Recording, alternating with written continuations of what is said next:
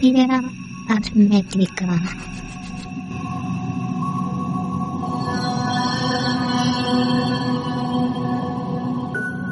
Una recerca d'altres realitats. Àrea hermètica. La recerca d'un origen. El nostre foc. Nostre passat.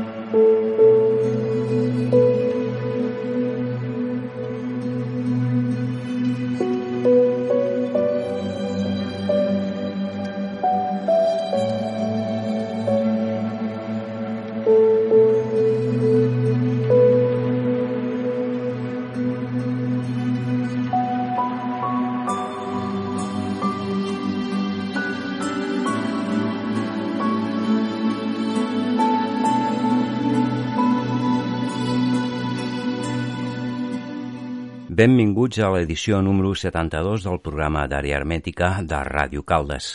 Avui amb nosaltres al nostre programa tindrem a Daniel Raventós. Daniel Raventós és doctor en Economia per la Universitat de Barcelona i fa estudis i investigacions de la renda bàsica. Avui al programa tindrem una conversa amb ell sobre el moment que pateix la economia i com ens afecta. Daniel, benvingut al programa Àrea Hermètica. Hola, què tal? Molt bé. Albert, l'encarregat d'Humanitats del programa. Hola, Albert, què tal? Com estàs? Hola, què tal? Bé. Si et sembla bé, eh, Daniel, parem uns segons perquè farem una introducció i la teva presentació, d'acord? Molt bé, d'acord. Àrea hermètica. Un viatge per la història oculta. Un viatge per l'essència primordial del Pirineu. Aventura número 72 d'Àrea Hermètica amb Daniel Reventós, doctor en Ciències Econòmiques, professor titular del Departament de Teoria Sociològica, Filosofia del Dret i Metodologia de les Ciències Socials a la Facultat d'Economia i Empresa de la Universitat de Barcelona. També és membre del grup de recerca en ètica econòmico-social i epistemologia de les ciències socials. Actualment és el president de la xarxa de renda bàsica, secció oficial de la Basic Income Earth Network, BIEN, i coordinador de la web d'aquesta associació. També és membre del Consell Científic d'ATAC i de diverses fundacions. Entre elles trobem Nous Horitzons, l'Institut de Cultura del Sud, així com l'International Board de la B i l'International Advisory Board de la Basic Income Studies.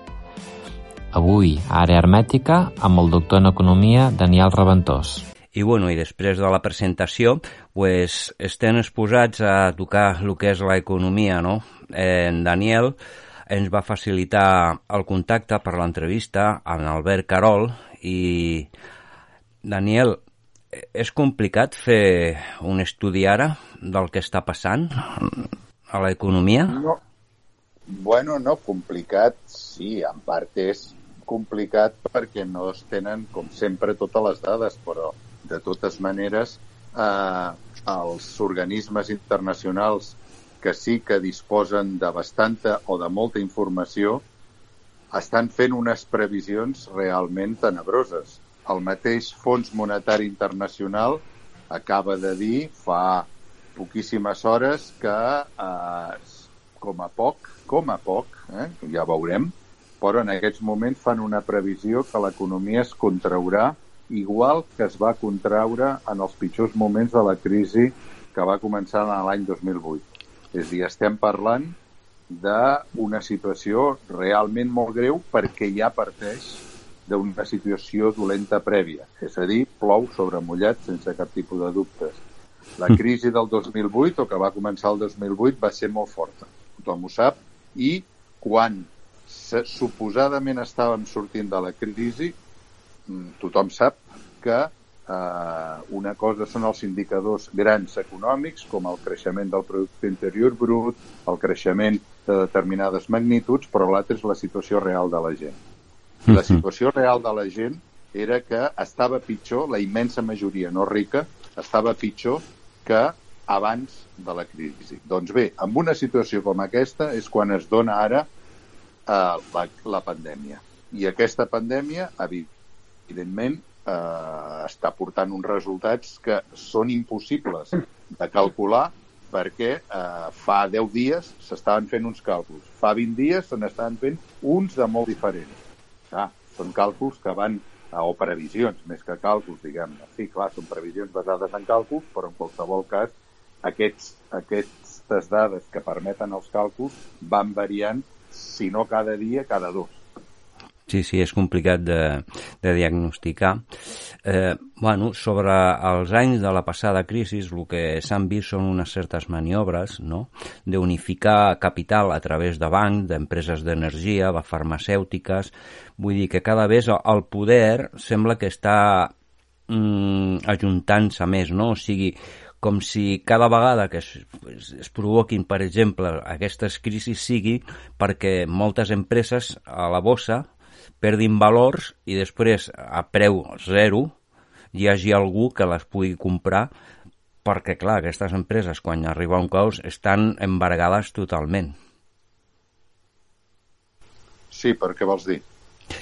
Vull dir que eh, segurament bueno. eh, hi hauria alguna intenció de provocació de la crisi passada, el 2008, i si aquesta té alguna possibilitat de que estigui manipulada per certs interessos capitalistes? No, jo, jo la veritat, o sigui, sempre hi ha una tentació de fer una, una, una previsió o una sospita de conspiració, uh -huh. no? Sempre, sempre hi ha perquè precisament no, no, eh, s'han vist coses molt estranyes al llarg de la història de la humanitat, veritat? El que passa és que la crisi del 2008, o que esclata el 2008, era una crisi que ja feia eh, cert temps que alguns economistes, no molts, però alguns economistes estaven veient. I era per un problema, efectivament, eh, un conjunt de problemes que van motivar la crisi del 2008. I la, la, aquesta, home, jo he llegit articles dient que ha estat una conspiració d'Estats Units per evitar que la Xina agafi eh, més eh, lideratge econòmic del que ja té ara, però francament em sembla bastant al·lucinogen. Eh? eh, D'acord. Albert, et passo la paraula per, per les preguntes a Daniel.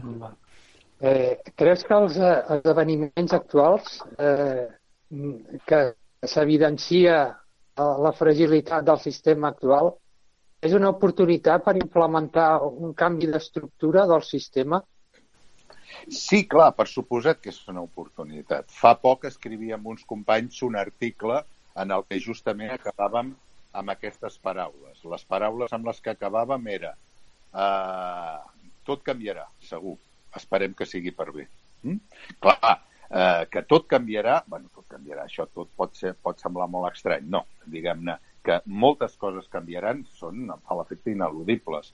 Pensem que estem parlant d'una magnitud de problemes per la immensa majoria de la població no estrictament rica realment impressionants. Eh? Per exemple, en una setmana, en una setmana, eh, s'han eh, presentat tant expedients temporals d'ocupació com en els últims sis anys. Això a Catalunya. Eh?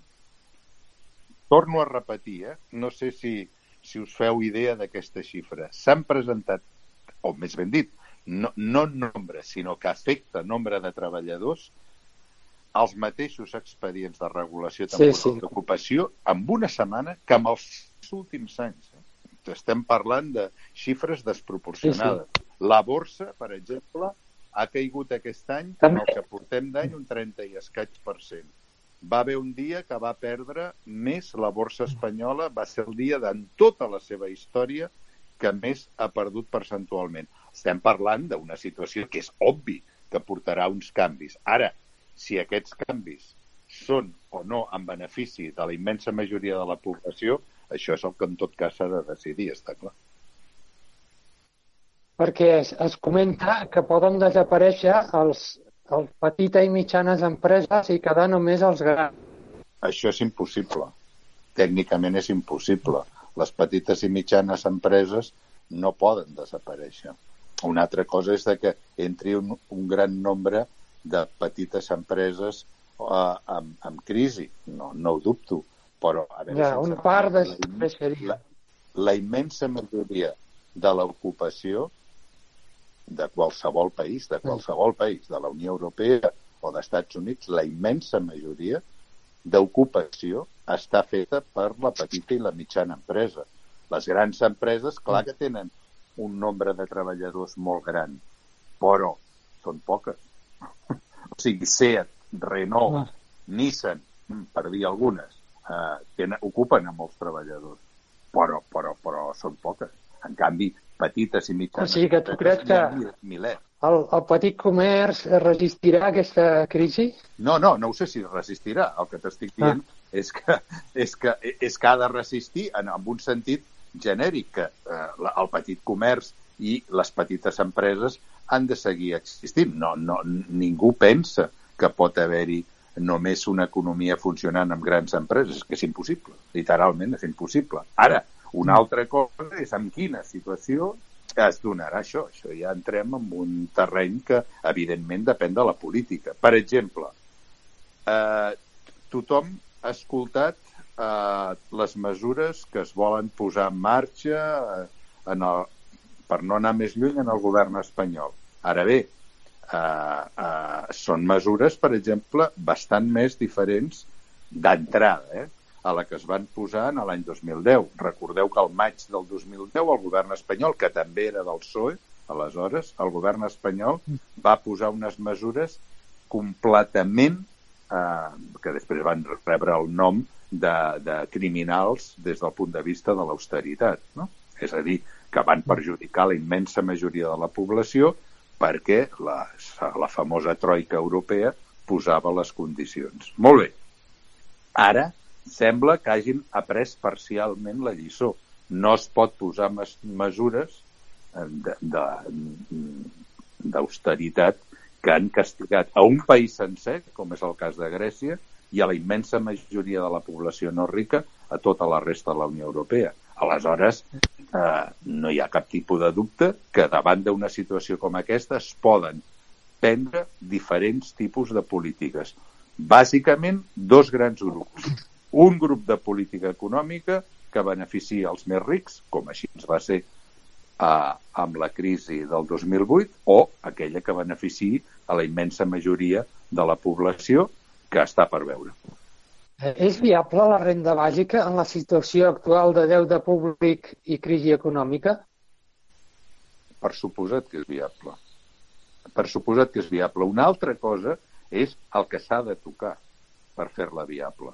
Però fer-la viable, eh, si, si és viable no hi ha cap tipus de dubte.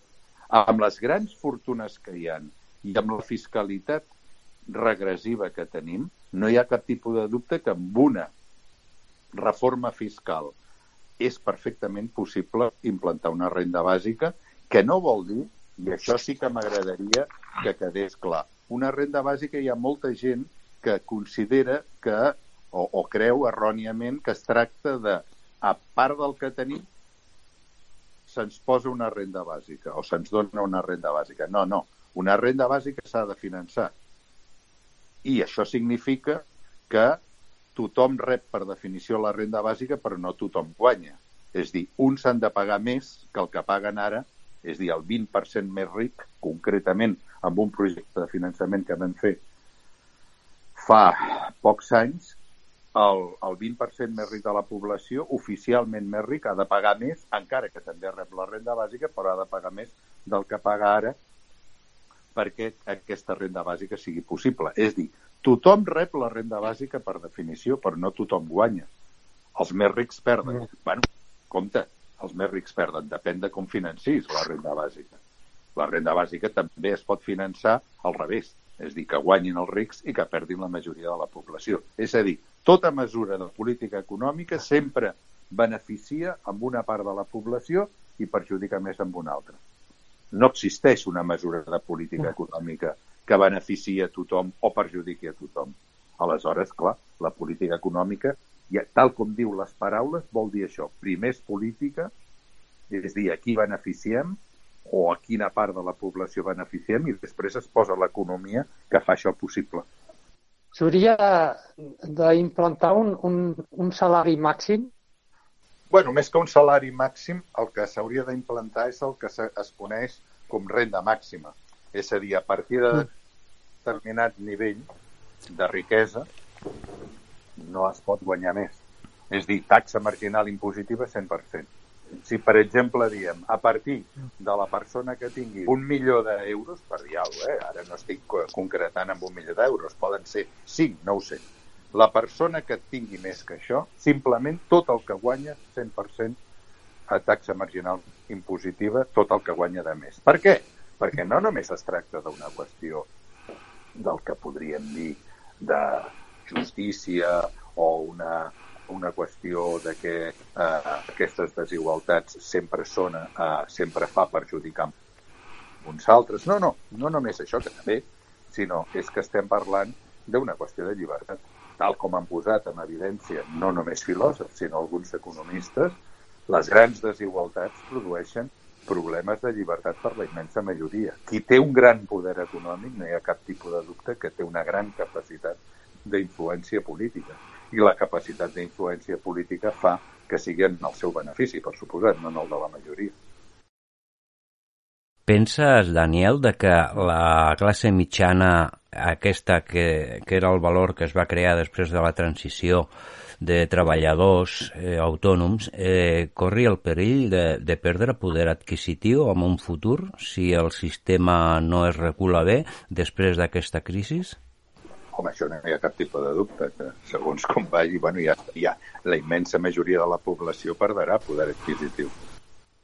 Sí, deia que eh, no hi ha cap tipus de dubte que poder adquisitiu es perdrà o ja s'està perdent per part de la immensa majoria de la població. No?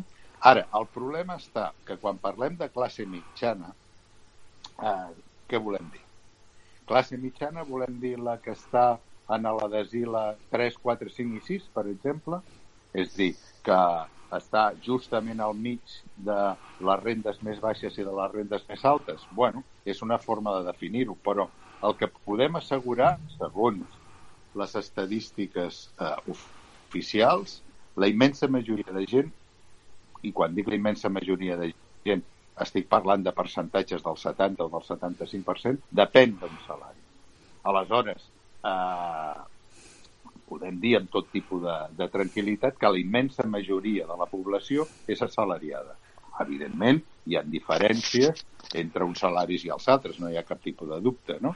Però eh, aquests salaris han perdut, en línies generals, poder adquisitiu al llarg d'aquests últims anys. No només últims anys, jo diria les tres o quatre últimes dècades, evidentment, amb alguna excepció i tal. Aleshores, si en situació normal ja han perdut poder adquisitiu, la immensa majoria de la població assalariada no hi ha cap tipus de dubte que en una situació com l'actual serà de la més perjudicada sense cap tipus de dubte. La renda bàsica, eh, jo crec que per si sola igual no és suficient. No hauria d'anar acompanyada d'altres mesures com el control del preu dels lloguers o del preu dels habitatges? Per suposat, per suposat. Ho has dit molt bé, la renda bàsica per si sola no pot arreglar tots els problemes, ni molt menys. O sigui, la renda bàsica el que asseguraria és que la població té l'existència material garantida. És dir, no Pens, penseu, per exemple, que fins fa relativament poc, abans de la crisi, a la Unió Europea era suficient tenir un treball legal assalariat per sortir de la pobresa. No hi havia quasi bé els working poor, és dir, els treballadors pobres, eh, que semblava que era una cosa pròpia d'Estats Units i prou, però la Unió Europea qui tenia un treball assalariat legal bueno, era una persona que no era pobra. Era, no era una persona oficialment pobra.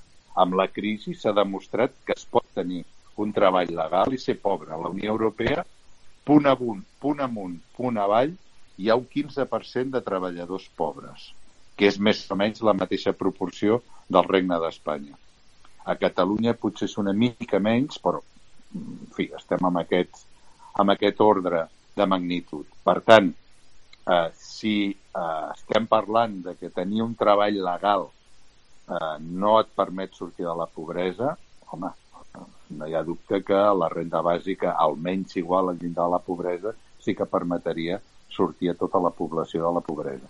Ara bé, hi ha una sèrie de problemes eh, que la renda bàsica per si sola no, no resol.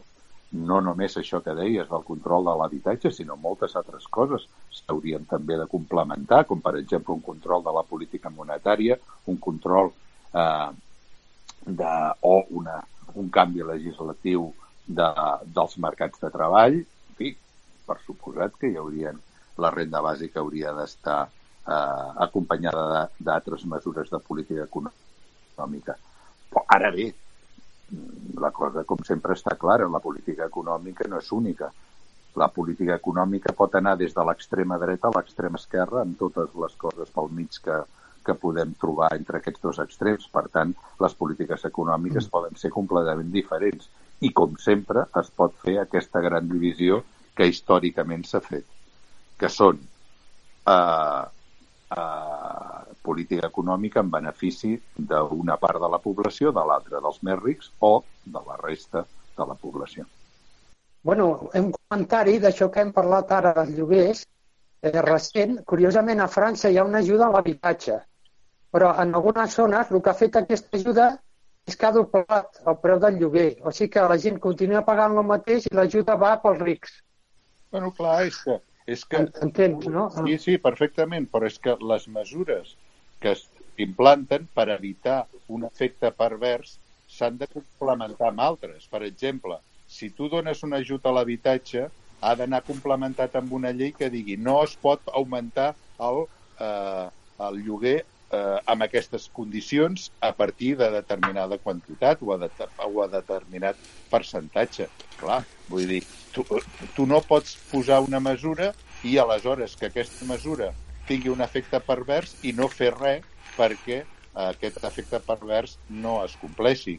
Eh, no sé, eh, és com, és com eh, eh, si no hi ha salari mínim, si no hi ha un salari mínim interprofessional, es podria dir, bueno, una renda bàsica servirà perquè els empresaris rebaixin el salari, no? Eh, però, però si existeix un salari mínim, de moment no poden baixar del salari mínim. Això d'entrada. I a més, això també és parlar estàticament, perquè molts treballadors com tal com s'ha dit per part de molts defensors de la renda bàsica, el que amb una renda bàsica incrementen el seu poder de negociació. Si un empresari els diu, bueno, doncs ara us baixo el salari, molt bé, doncs aquí et no? O, o inclús eh, hi, ha, eh, hi ha la part de l'ètica que tu pots treballar amb una cosa que èticament tu consideres com saps? Pues una cosa que no perjudiqui el medi ambient. De l'altra manera estàs obligat a fer alguna que tu no vols fer. No estàs obligat, la immensa majoria de gent està obligada a fer coses que no vol fer. La immensa majoria, amb el seu treball... Que estan amb el seu perjudicant el medi ambient, no, no, això per suposat, però a més, quan s'han ha preguntat en els treballadors, per exemple, unes enquestes al Regne Unit i Estats Units, un percentatge molt elevat de treballadors consideren que la seva feina no té cap tipus d'utilitat, que la fan, clar, perquè necessiten viure a canvi d'un salari, òbviament, però que la seva feina no té cap tipus d'utilitat. I, I compte, compte, perquè estem parlant d'una situació amb la que es troba molta gent que ha, de ten... que ha de passar moltes hores al dia. Eh? Llavors, tu estàs fent una feina, estàs fent una activitat que consideres que no té cap tipus d'utilitat, però l'estàs fent, clar, perquè has de viure. bueno, això és el mateix que alguns treballadors que actualment, amb la crisi del coronavirus, estan eh, obligats a treballar, ho diuen ben clarament. Diuen, nosaltres treballem perquè hem de menjar, perquè és evident que amb les circumstàncies actuals el que hem de fer és exposar-nos completament a, a, a l'enfermetat. No? Però, clar, si no ho fem, no mengem. O gent, per exemple, que aquests dies en el supermercat, eh, eh, quan, quan mm, eh, la gent sents comentar coses, sents comentar coses realment espectaculars. Treballadors i treballadores que diuen no ens donen ni tan sols eh, la mascareta. No ens donen ni la mascareta ni, eh, ni, ni guants. Això sí, no pots dir res i si ens posem malalts ens foten fora. Ah, és una situació realment més similar a determinades formes de semiesclavitud que de treball. I referent al tema de les pensions, o sigui, la, la societat espanyola, eh, el nivell de i el número de persones que cobren una pensió és molt alt degut a que és una edat molt avançada la seva majoria, no? i fins ben bé eh, els que van néixer a la dècada dels 60 o 70, bueno, que són treballadors, val? aquí és com començarà a baixar el número, no? però és tan complicat que el govern pugui gestionar les pensions a llarg plaç per a aquest número de pensionistes que hi ha? No, home, no, no és gens complicat. El que passa és que, evidentment, el que es vol és alt i ho han lograt parcialment almenys és el negoci de les pensions privades. No? Però gestionar això no és gens difícil, com sempre és eh, el que deia abans. Tu com pots finançar les pensions? Doncs hi ha altres maneres. Mira, eh, estic acabant el llibre aquest de Capital i Ideologia del eh, Piketty, no? I l'home el que proposa és justament per fer un cert repartiment de la propietat, i estic parlant d'un autor que no és gens radical, eh? el Thomas Piketty, però ho explica perfectament com es sí. poden posar uns impostos a la propietat realment eh, progressius. No? La propietat, qui té una propietat no és perquè normalment se l'hagi guanyat, m'estic parlant de grans propietats, no és perquè normalment se l'hagi guanyat, és perquè l'ha heretat. Mm. Però encara que se l'hagi guanyat, si l'ha guanyat, és també gràcies a que eh, hi ha hagut abans unes inversions en infraestructures, generacions que han aportat coneixement, que han aportat eh, elements necessaris per fer aquests, aquests guanys actuals. Per tant, eh, eh, i, i això eh, contemplem la possibilitat de que facin més o menys els que els hi donen la gana, per exemple, en els paradisos fiscals, evadint impostos, i resulta que les pensions de gent que ha treballat tota la vida o gran part de la seva vida no es pot fer. Bueno, això és una opció també de política econòmica, el que dèiem abans. Creus que durant eh, les últimes dècades, bueno, va haver-hi un moment, no sé si va ser als 90, al pic, val? les arques de l'Estat pues, bueno, estaven en positiu eh, i hi havia molts diners, no? Després, quan arriba la crisi, bueno, eh, això s'enfonsa moltíssims amb el que hi havia de recaptació d'impostos per a construccions noves, eh, impostos nous a ajuntaments, per IBIS i de tot, amb tot aquell moviment econòmic que va donar a la societat i cada cop es perdés, penses que va haver-hi un forat que es va perdre a molts calés? Bueno, a veure, a veure si ens entenem. És que són coses diferents. Una cosa és els impostos que hi havia Després va haver-hi la crisi i el que això va significar, clar, per, per molt eh, eh, sanejada que estiguessin eh, sanejades que estiguessin els comptes públics, suposant que fos així, pensa que en una situació de crisi, de cop i volta, queden en pocs mesos centenars, de, depèn del país, desenes, centenars de, mil, de milers de persones a, a l'atur. Són persones que, evidentment, demanen l'atur perquè tenen dret i tot això fa que es dispari la despesa social. Clar, evidentment, al disparar-se la despesa, doncs eh, els comptes es desequilibren. Però, mm, a veure, són aspectes que són... Eh, tu pots tenir els comptes sanejats eh, públics amb una situació eh, de més o menys bonança econòmica i després, evidentment, quan veiem una situació de crisi i depèn, a més, de com s'actui, per suposat políticament, doncs aquests comptes en pocs mesos se te'n poden anar a fer punyetes, que en part és el que va passar a, grans, a gran part de, dels països de la Unió Europea. I bueno, ja estem arribant als últims minuts. Eh, li cedeixo la paraula. Ja l'última pregunta amb Albert. Eh, no seria millor fer com es feia abans amb el servei militar, que, que feies un, un servei a la comunitat? Perquè feia per la comunitat doncs hi ha moltes coses que es poden fer, netejar els boscos, potenciar no sé, l'art urbà, vull dir, moltes coses. Com ho veus, això? A veure si ens entenem. Uh, quan la gent té, uh, si tingués, perquè suposo que et refereixes a tenir una renda bàsica, que és donar a canvi de res, què vol dir això de donar a canvi de res? Uh, en realitat, el que és una renda bàsica és el dret democràtic republicà a l'existència.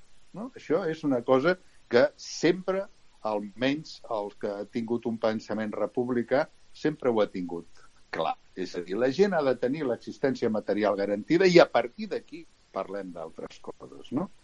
Precisament els experiments que s'han mm. fet a, a diversos llocs del món parlen d'una forma o ens diuen clarament que la gent quan perd l'angoixa de l'existència diària perquè té una sí. uh, assignació a assegurar, allibera una quantitat d'iniciatives impressionant.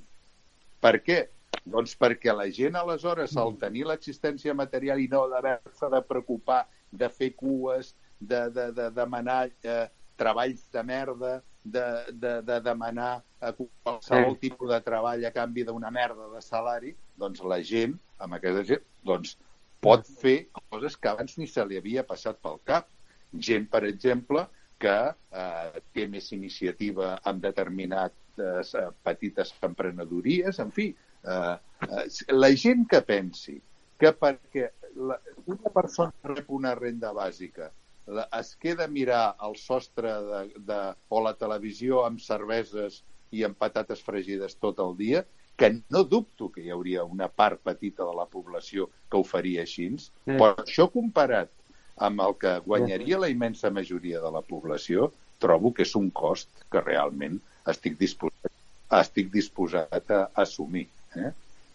És a dir, que hi hagi gent que no vulgui fer absolutament res perquè té una renda bàsica, bueno, mira, què hi farem? Ara, la immensa majoria de la humanitat no és així, perquè precisament els que tenen els molt rics mira tu el que fan per guanyar més. No es queden a dir, bueno, doncs mira, anem a viure mm, del que tenim i no ens preocupem de res més. No, no, el que intenten és guanyar més calés i de la manera que sigui. Com a mínim és curiós, no? És dir, tu guanyes poc amb una renda bàsica i et limitaries a mirar el sostre.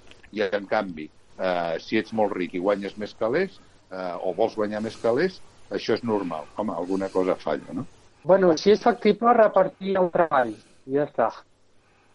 Home, clar que és factible. Clar que és factible ara, no de qualsevol manera, clar. em refereixo, repartir el treball eh, és perfectament factible, eh, però, eh, clar, no, no, no, no es pot fer, diguem-ne, demà tothom treballarà a la meitat d'hores home, no, no aniria gaire bé així la cosa, sobretot si es diu, bueno, i aleshores aquest salari l'hauria de pagar eh, pues, el petit empresari. Home, això no, no crec que funcionés gaire bé. Ara, per suposat, el treball és una de les coses que s'hauria de repartir, entre altres coses perquè la gent fa coses interessants més enllà un cop acaba el treball. Tal com es demostra, per exemple, amb el treball voluntari, amb el treball de solidaritat, amb el treball justament, eh, en fi, de solidaritat, per dir-ho així, no? que això ho fa gent a canvi de res, de res des del punt de vista monetari, no? i ho fa molta gent després d'una jornada laboral. Si aquesta jornada laboral la retalles, no sé si a la meitat, una tercera part, una cinquena part, en fi, ara no entrem en detalls, si això ho retalles, evidentment alliberes més espai, més hores al dia perquè la gent sigui més lliure per decidir què vol fer amb el seu temps, no? Daniel, moltíssimes gràcies per compartir aquesta estona amb nosaltres i Vinga. per donar aquestes informacions tan interessants i esperem de que tot vagi bé i que es recuperi. A veure, vinga.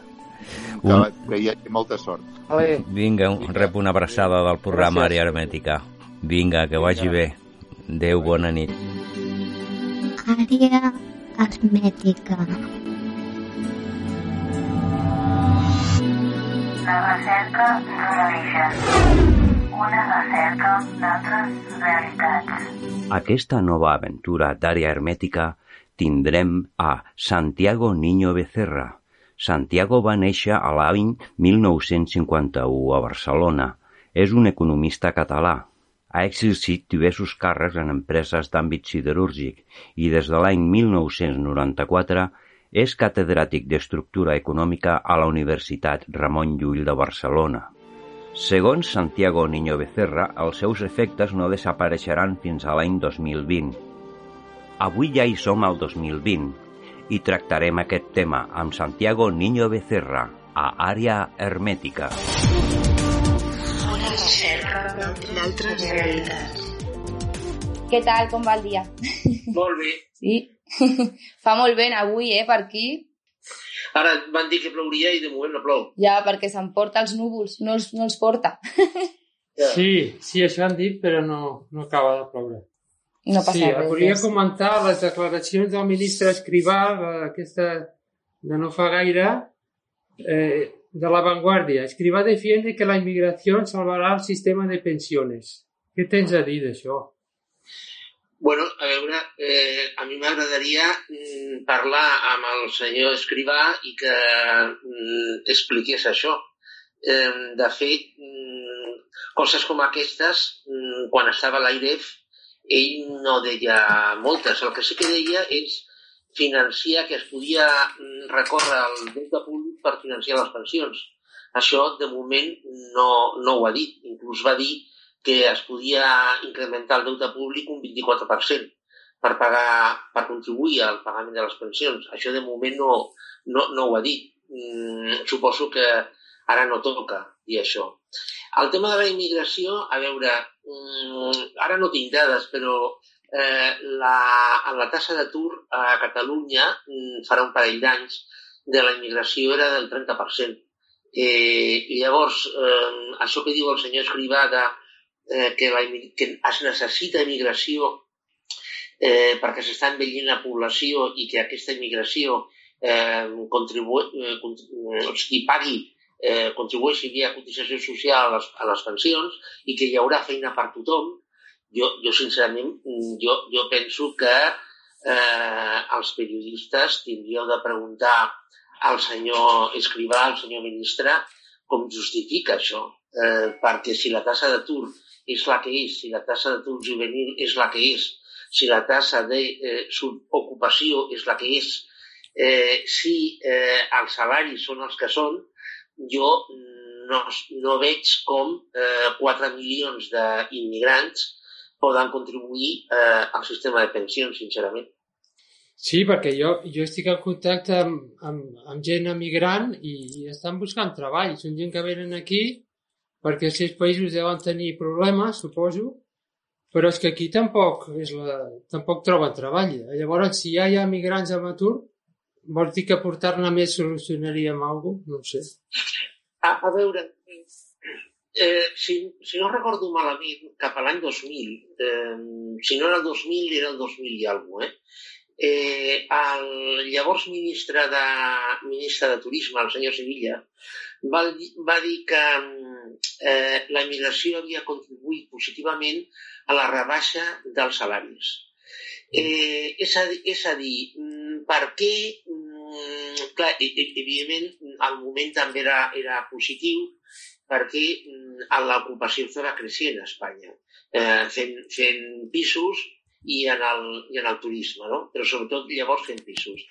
Mm, a veure, jo l'única cosa que, mm, o sigui, per buscar una explicació a, a el que ha dit el senyor ministre, el senyor Escrivà, eh, la, la, per buscar una explicació, l'única cosa que veig és que ell diu si venen més, més immigrants, eh, la, la, els salaris baixaran, eh, hi haurà més rotació a l'ocupació encara que sigui amb sous més baixos, eh, hi haurà o pot haver més contractació, mm, les empreses seran més competitives eh, i es crearà més eh, ocupació mm, encara que mm, individualment la cotització de cadascú sigui inferior, amb la qual la massa total de cotitzacions creixerà. I és, és, és a dir, és per buscar un, un, un, un argument. El que passa és que, clar, això és una, una, una suma de sis. Sí, sí, sí, si passa això, si passa això, que, que clar, jo veig que això és una aposta que ara per ara, sincerament, no té ni cap ni peus. No creus que són més aviat ordres de, de Brussel·les o de, de fora d'Espanya que obliguen a actuar d'aquesta manera? Eh, és que, a veure, eh, a, a tot arreu mm, hi ha problemes d'ocupació per part de la, de la població. Home, jo el país que més conec és França, i a França, tots els banlies que envolten París, vull dir, és que allò és increïble. És a dir, allà, allà a França ja estan per la quarta generació d'immigrants.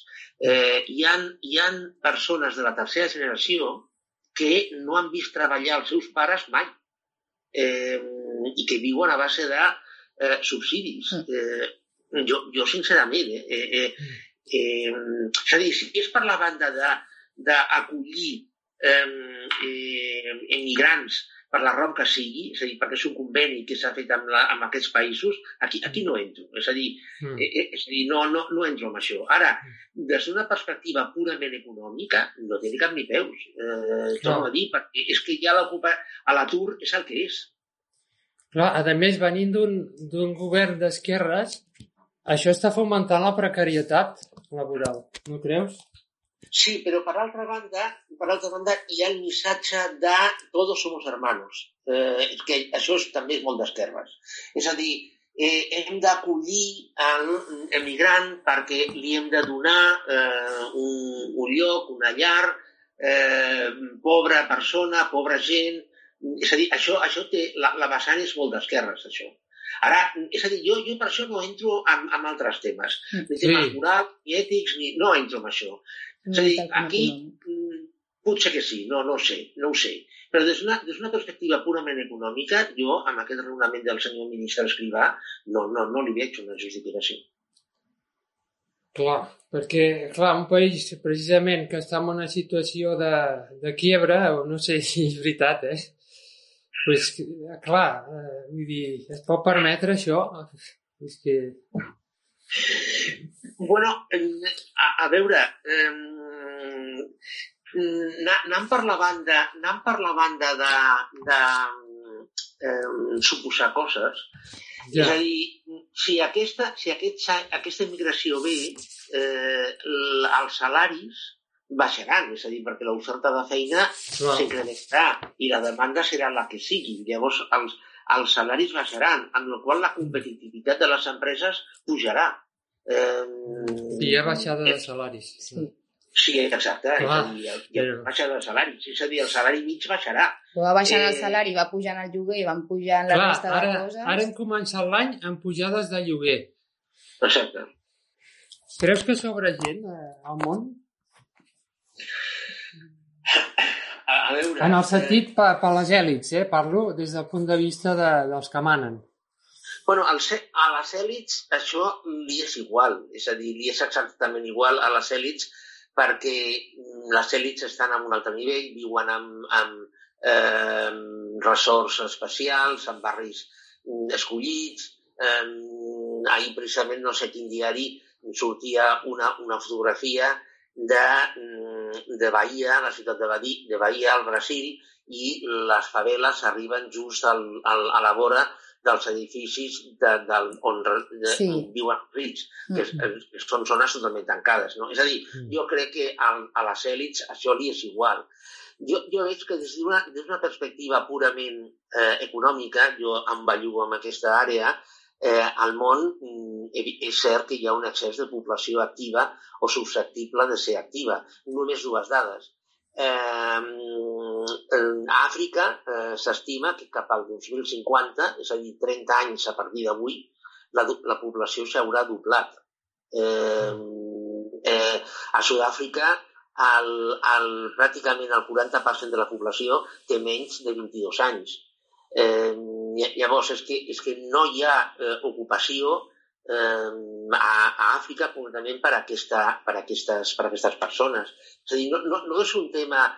No, no, eh, crec que este, aquest és un tema de la població que està totalment desvinculat eh, de, ni, de, ni, ni de temes religiosos, ni ètics, ni morals, ni res. És a dir, és que no, no hi ha eh, recursos suficients eh, per ocupar tota aquesta població, mm. Per, eh, per afrontar aquesta, aquesta realitat. Hi ha un sociòleg italià, que no recordo com es diu ara, eh, que bueno, va, va posar l'exemple en, un, en un dels seus llibres d'Etiopia. Etiopia mm, és un tema que va estudiar molt. És a dir, als anys 30, a Etiopia eh, tenia 6 milions d'habitants i ningú passava gana a Etiopia. Eh, Etiopia avui té al voltant de 70 milions d'habitants i, la, i hi ha persones que es moren de gana. És a dir, és que, és que és, un, és, a dir, és un tema, és un tema eh, que, que ja és, torno a dir, és un, és un tema de recursos. No? És a dir, no, no hi ha ni recursos suficients ni hi ha recursos per ocupar aquesta població. Ja, llavors, clar, mm, mm, eh, des d'una perspectiva econòmica hi ha un excés de població activa. Mm. Clar, llavors tu creus que s'hauria de regular els, eh, els naixements? Jo penso que jo penso, jo penso que això es farà. És a dir, el que passa el que, és que no es pot fer com es va, es va fer a Xina de dir eh, hijo único, perquè llavors mm eh, la, la, la cultura xinesa és una cultura que mm, potencia als, als eh, nens, al, als homes, ten, tenir un fill que sigui varó, eh, i llavors què és el que feien les dones? Es feien ecografies i si era una nena el que, el que portaven, mm, avortaven. Llavors ara a Xina es troben en que hi ha un excés d'homes i falten dones. Eh, és, a dir, és a dir, això no es pot fer així. És a dir, això, això, és a dir, que s'ha de regular, evidentment, però s'ha de regular utilitzant altres eines. Anticonceptius i... Exacte. Eh? És a dir, Clar, i, perquè... sobretot, I sobretot educació. Sobretot sí, educació. Sí. Per, per exemple, el preservatiu a moltes zones d'Àfrica es rebutja per, Mm. eh, per un tema per un tema mm, de, de virilitat. Mm. Eh, és a dir, que l'home no accepta el preservatiu per una qüestió de que la seva virilitat caurà. És a dir, això és un tema purament d'educació. Sí, per la cultura, és canviar l'educació. Per això, jo que he viscut a aquests països, eh, precisament eh, és normal tenir 9 o 10 fills. Sí. Però també depèn, la gent que ja ha estudiat ja en té dos, m'entens? Sí, clar. Sí, sí, no, no, és evident. I això ho he vist jo, eh? No és que ho hagi llegit. Mm. Sí, sí. Sí, no, no, sí, sí, evidentment. Sí, sí, sí, sí. Clar, a, a, fa, fa 100 anys aquestes, persones, aquestes famílies eh, tenien nou fills i possiblement mm, set es morien, eh, Sí. o, o sis es morien. Ara no, ara l'esperança de vida ha crescut moltíssim a Àfrica. I, Clar. llavors, llavors, clar, és a dir, ara estan mm, perfectament, poden conviure tres, tres generacions. Eh, llavors, clar, si no hi ha els recursos suficients, aquí es genera una, una problemàtica. I, I també és una de les causes de la migració massiva. Això. Exacte, exacte. Jo, jo, per exemple, jo recordo perfectament, és a dir, eh, eh, fa un parell d'anys vaig estar, vaig estar a Kenia, Tanzània, eh, Mm. i és, és que mm, mm, veient, veient aquella realitat, és a dir, mm, arribes a la conclusió que aquell, aquella gent no és que quan, quan marxa d'allà no està emigrant, està escapant. Eh, és a dir, Mm. és, està escapant de la seva realitat, està fugint de la seva realitat i va a un altre per veure, per veure si té més, més, més oportunitats, a veure si té unes expectatives. El problema és que aquestes expectatives no existeixen. No. Arriben No, perquè i... aquí estem, bueno, acabarem estant igual, una mica. Exacte.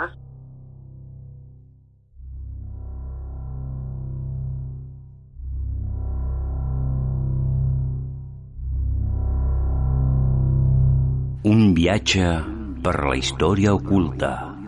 Un viatge per l'essència primordial del Pirineu. Àrea hermètica. Una recerca d'altres realitats. Perquè no creus que anem cap a una tercermundització del món occidental? Mm, a veure, eh, en algunes zones sí, el que passa és que, eh, mm, a, a veure, eh, mm, per exemple, Alemanya. a Alemanya, que mm, sempre ens la posen com a referent, ens la posen com exemple, eh, la, Alemanya hi ha zones, eh, per exemple a l'estat de Brandenburg, eh, que eh, el, eh, el 50% de la població necessita ajuts socials per sobreviure. Eh, és a dir, el que, el que passa és que eh, Eh, és a dir, el que, el que jo no crec que passi és que cap país europeu acabi sent Tanzània. Això no. no. El que passa és que hi ha zones, eh, hi ha zones d'Europa de, que, evidentment, arribaran a uns nivells d'empobriments brutals, absolutament brutals. Eh, llavors, clar, ara, ara per ara s'estan mantenint a base d'ajuts socials. Quan aquells ajuts socials eh, es retallin, perquè retallaran, eh, perquè no són sostenibles, no són financiables, eh, el que passarà, evidentment, és que la, la, la problemàtica s'incrementarà. És molt curiós perquè totes les, les, les narracions eh, que pinten futurs distòpics, eh, no sé, ara em ve al cap Robocop, però, però totes aquestes, aquestes narracions i pel·lícules distòpiques parlen de ciutats o parts de ciutats que estan aïllades per murs. De fet, Blade Runner 2049, eh, el, el, el, és a dir, hi ha una escena que es veu tota la ciutat de, de Los Angeles envoltada per una muralla bestial. És a dir, per què? Per defensar-se de los otros. Eh, eh, aquestes realitats jo penso que s'imposaran. Creus que els estats eh, haurien de controlar més les fronteres o, o, o obrir-les? Jo, jo el que crec és que jo el que crec, perdó, jo el que crec és que la immigració tenia d'estar vinculada a, eh, és a dir, que el permís de residència tenia que estar vinculat a contracte de treball, que és el que passa, per exemple, a Andorra, que el tenim aquí al costat. Eh, és a dir, la, la, la immigració tenia de ser contractada amb origen, eh, i aquí sí que la nacionalitat és exactament igual, ens necessita un enginyer o una enginyera Mm, que sigui vietnamita, que sigui japonesa, que sigui uruguaia o que sigui sueca, això és exactament igual, eh, però tenia de ser contractada amb origen. De fet, mm, a través d'internet avui i, i, i les ambaixades poden fer perfectament aquesta tasca. I vincular, torno a dir, vincular sempre permís de residència i contracte de treball. És a dir, aquesta persona ve d'on sigui, sigui Unió Europea o no, és exactament igual. Aquesta persona arriba aquí, aquesta, aquesta persona professional arriba aquí, amb un contracte de 5 anys, perfecte, permís de residència automàticament per 5 anys, tot legal, tot legalitzat, sense explotació, amb drets, amb obligacions, etc etc etc. Com a Austràlia, no? Sí, per exemple, sí. Eh, la veritat que jo ho veig molt bé com ho fan ells en allà. Un exemple. Austràlia és un exemple. Però he dit Andorra perquè Andorra el sí. tenim aquí al costat. Mm. I, I una vegada, i una vegada eh, aquest contracte s'acabi, si no troba, si no ofereixen un altre contracte, aquesta persona ha de marxar. Ah, és, és, que, és, que, és que no hi ha més. Ja. És que no hi ha més. Sí, sí. Llavors, bueno. jo, jo penso que s'estalviarien molts problemes, moltíssims. I, i, I la família, que porti la família, cap problema. És a dir, mentre estigui, mentre estigui aquí, que porti la família, perquè serà un, un, una, una persona ciutadana com altres. Ara, quan marxi, bueno, doncs, quan s'acabi el contracte i no, i no li ofereixin un altre contracte, que marxi eh, amb ell i la seva família s'hi l'ha portat. És que, és que no hi ha més. Ja. Però, cuidado, sense drames ni tragèdies. És a dir, bajo una cobertura, sota, sota una cobertura legal absoluta. Mm -hmm. Val, canviant una mica de tema, eh, sobre els inicis de la crisi que estem vivint, que va començar el 2008, eh, per què es va produir una desregulació als anys 80-90, eh, començant amb Reagan i Thatcher, després amb Clinton, la derogació de la llei Glass-Steagall, no sé si va tenir alguna influència. Eh, eh, si no hagués desregulat tant l'economia, haguéssim arribat al punt que hem arribat ara? A veure, la, la, la Glass-Steagall eh, Act es va posar en marxa als anys 30 per evitar la, hiper, la hiperespeculació que va tenir lloc als anys 20. Eh, I es va treure als anys 80 i 90 precisament per fer negoci. Per què? Perquè mm, la, que els bancs estiguessin regulats estava molt bé, eh, estava, era fantàstic, eh, però, evidentment, la, la, la quantitat de negoci que podien fer eh, era mm, eh, menys del que es podia fer sense regulació. Mm, llavors, aquestes regulacions es van, es van treure per fer més, més negoci. Bé, punto i aparte. Si aquesta regulació hagués existit, no s'hagués produït eh, el, el desastre eh, que va començar el 2008. Tal i com es va produir, jo crec que no. El, el, el, el tema és que jo penso que eh, l'evolució de les coses mm, és imparable. És a dir, mm, la, la, la Glass-Steagall eh, es va posar en marxa per evitar el desastre dels anys 20, correcte. Però com el capitalisme cada vegada vol fer més negoci, l'única forma de fer més negoci mm, en el, en el món financer, perquè és cap a on havia eh, evolucionat el capitalisme, necessitava treure aquestes regulacions. I, i es van treure. I, llavors, llavors jo, jo crec que ara argumentar eh, què hagués passat si no s'hagués tret aquesta regulació té poc sentit perquè era inevitable que es tregués la regulació. Per què? El, perquè el sistema capitalista, eh, un dels seus eh, objectius és cada vegada fer més negoci, tenir més beneficis. Eh, la, la llei es va treure, això va eh, eh, provocar, activar mm, els productes estructurats, la subprime, etc etc. bueno, i ja sabíem el que, el que va passar. Sí, mm. totalment d'acord. Vols preguntar alguna més? No, per mi ja està bé, ha sigut molt didàctic. Sí. molt bé, la veritat. Bueno, no, no volem pujar més de... Perfecte.